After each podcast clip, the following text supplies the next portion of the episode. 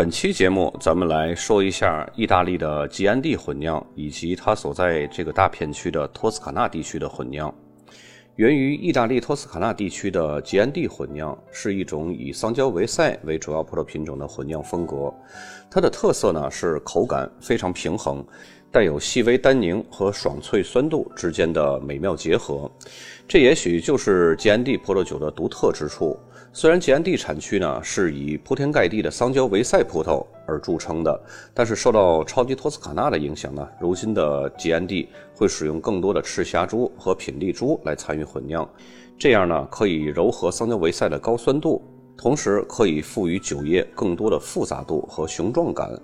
并且品丽珠的加入会在桑娇维塞特有的红樱桃果味的基础上呢，增加更多的奔放的花果香，使得整体感觉呢不再那么低调平和。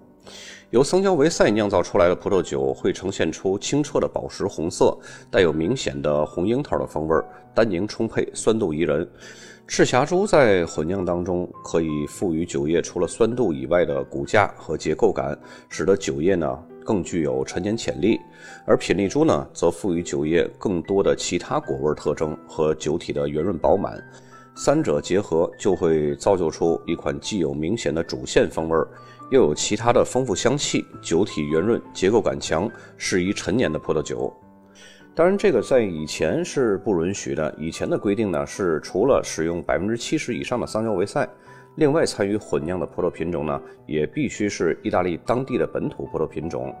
但是，像卡内奥罗或者是科罗里诺这些个本土葡萄品种呢，由于它们和桑娇维塞是同宗同源的一个特性，只能起到柔化酒体酸度的作用，但是并不能赋予酒更多的这种复杂度和更多的香气以及结构感这些个复杂的变化。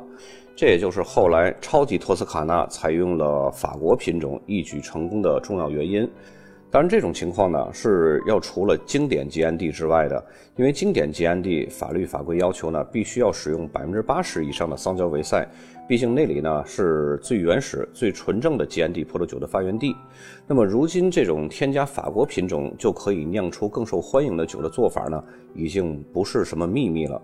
反而呢，更多的酒庄为了保持当地葡萄酒文化的这种纯正血统，而使用百分之百的桑娇维塞来酿酒，以凸显当地的风土文化特色。这就像我们以前吃不饱的时候想吃大鱼大肉，但是当吃腻了以后呢，又想吃点五谷杂粮了。那么除了吉安蒂混酿呢，在托斯卡纳地区还有另外一种混酿，就是非常有名的超级托斯卡纳混酿。超级托斯卡纳呢，是意大利的后起之秀。不同的生产超级托斯卡纳葡萄酒的酒庄呢，它们之间的风格是非常不同的。不过，它们的葡萄品种和配方呢，则是充满了波尔多风格，可以说是模仿波尔多左岸和右岸非常成功的一个地区。有的酒款呢，甚至跟波尔多相比呢，是青出于蓝而胜于蓝的。超级托斯卡纳并不是指某个特定的葡萄酒，而是指在意大利托斯卡纳地区，一群充满热情、强调独创性的酿酒师，从葡萄品种、混合比例、酿造方式这些个方面呢，对传统方法进行了大胆的变革，从而酿造出了独特而优质的葡萄酒。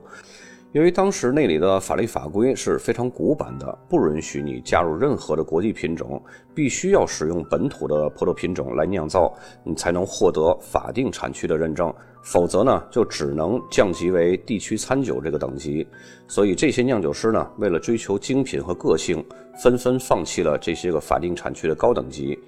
这就有点像本来可以上985的学生，由于学校呢不允许吃火锅，结果呢宁可选择一个普通的大专，也不放弃自己的火锅梦。于是呢，超级托斯卡纳就成了一种破旧立新的一种风格的统称。这类酒呢，他们最大的风格就是没有统一风格，但是他们唯一的共性呢，就是足够的优秀。它们拥有这个共同的名字，但是风味和口感却相去甚远。它们的要求只有品质，而不会去约束你使用的葡萄品种或者是混酿比例，也不会在乎你所谓的风土之类的自然条件，是极具包容性的。酿酒师可以有多种选择，酿造出风格多变的葡萄酒。不管是由百分之百梅洛酿造的极具果香和酒体的马赛多葡萄酒，还是由赤霞珠和品丽珠混酿的极具平衡感和复杂度的西施佳雅，超级托斯卡纳各有各的美妙之处。有的趁年轻的时候就可以饮用，有的呢则需要陈化多年之后才可以达到试验期。赤霞珠、梅洛、桑娇维塞和品丽珠是意大利中部超级托斯卡纳混酿的四大主角，四者的比例呢没有具体的规定。其中桑娇维塞呢是这种混酿的标志葡萄品种，毕竟啊，它在托斯卡纳这个地区呢才是原始的地主呢。而且呢，它的特点是非常鲜明的，是那种典型的红樱桃，还有森林土壤的这种香气特点。它可以为赤霞珠、梅洛、品丽珠这一传统的波尔多混酿呢，赋予一种独特的意大利特色。优雅的香料气息以及陈年后的优雅感，会令人回味不绝。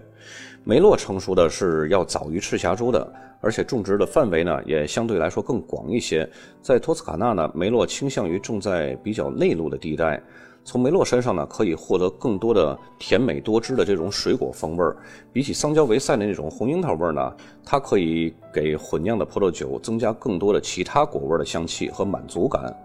而赤霞珠呢，则适合种植于昼夜温差比较小的沿海地带。由于托斯卡纳的气候比波尔多更温暖，所以这里出产的赤霞珠呢，会更为圆润、更为甘美。虽然比起它的原产地波尔多缺乏了一定的单宁的骨架，但是仍然是在混酿葡萄酒当中力量和结构不可或缺的来源。那么品丽珠呢，主要就是负责提供更多的果香味儿和酒体，起到了一个辅助和补充的作用。本期节目咱们就到这儿，下期再见。